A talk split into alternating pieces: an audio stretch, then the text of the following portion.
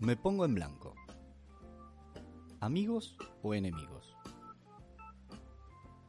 Te vas a seguir haciendo el logi, ¿no? Y no vas a escribir absolutamente nada. Bueno, oh, estoy en eso. La idea está, pero me están bombardeando con algunos minerales que no esperaba. A excusarse al excusado. Ya le pedí a los dedos que se movieran y están en eso. Ahora, necesito que les dictes algo. No importa qué, algo. Si no, van a escribir solamente órdenes mías. Bueno, pero necesito algún aliciente. Podría decirte drogadicto, pero tenés menos drogas arriba que la homeopatía. Tampoco da para que le pegues a la homeopatía. Mucha gente usa eso y le rinde bastante. Igual tampoco es que le estoy pegando. No le puedo pegar a algo que no hace nada. Ah, ahora el gracioso sos vos, Gil. ¿En serio? Recargás la imaginación que necesitamos tener textos.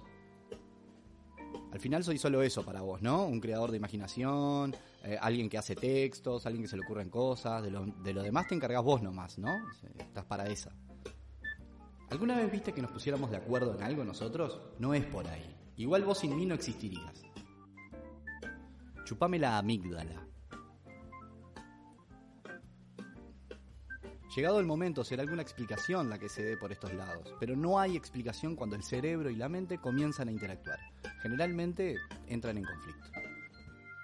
Cada decisión que se va tomando pasa por estos dos compañeros inseparables, pero también dos amigos o enemigos íntimos que se refutan y se ponen de acuerdo dependiendo del caso.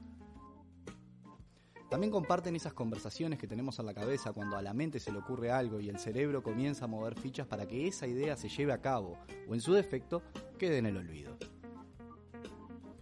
Nos ponemos en esa parte donde nuestra mente es la que genera las ideas y el cerebro es el envase con los ingredientes necesarios para que esto funcione. A algunos les gusta pensar que son simplemente choques eléctricos entre neuronas. A mí me gusta pensar eso también que además de esos choques, tenemos esa voz que es la que nos discute o nos da para adelante, también dependiendo del caso. Me gusta pensar que la evolución no planeó este suceso. Tendríamos que formar parte, como los animales, de cumplir con nuestros instintos, pero justamente cuando nuestro cerebro hace algo sin pasar por la mente, a eso le llamamos instinto.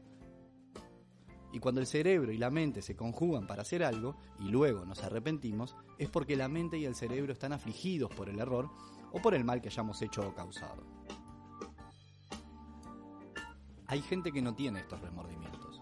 A estos me gusta llamarlos hijos de puta. Me pongo en blanco.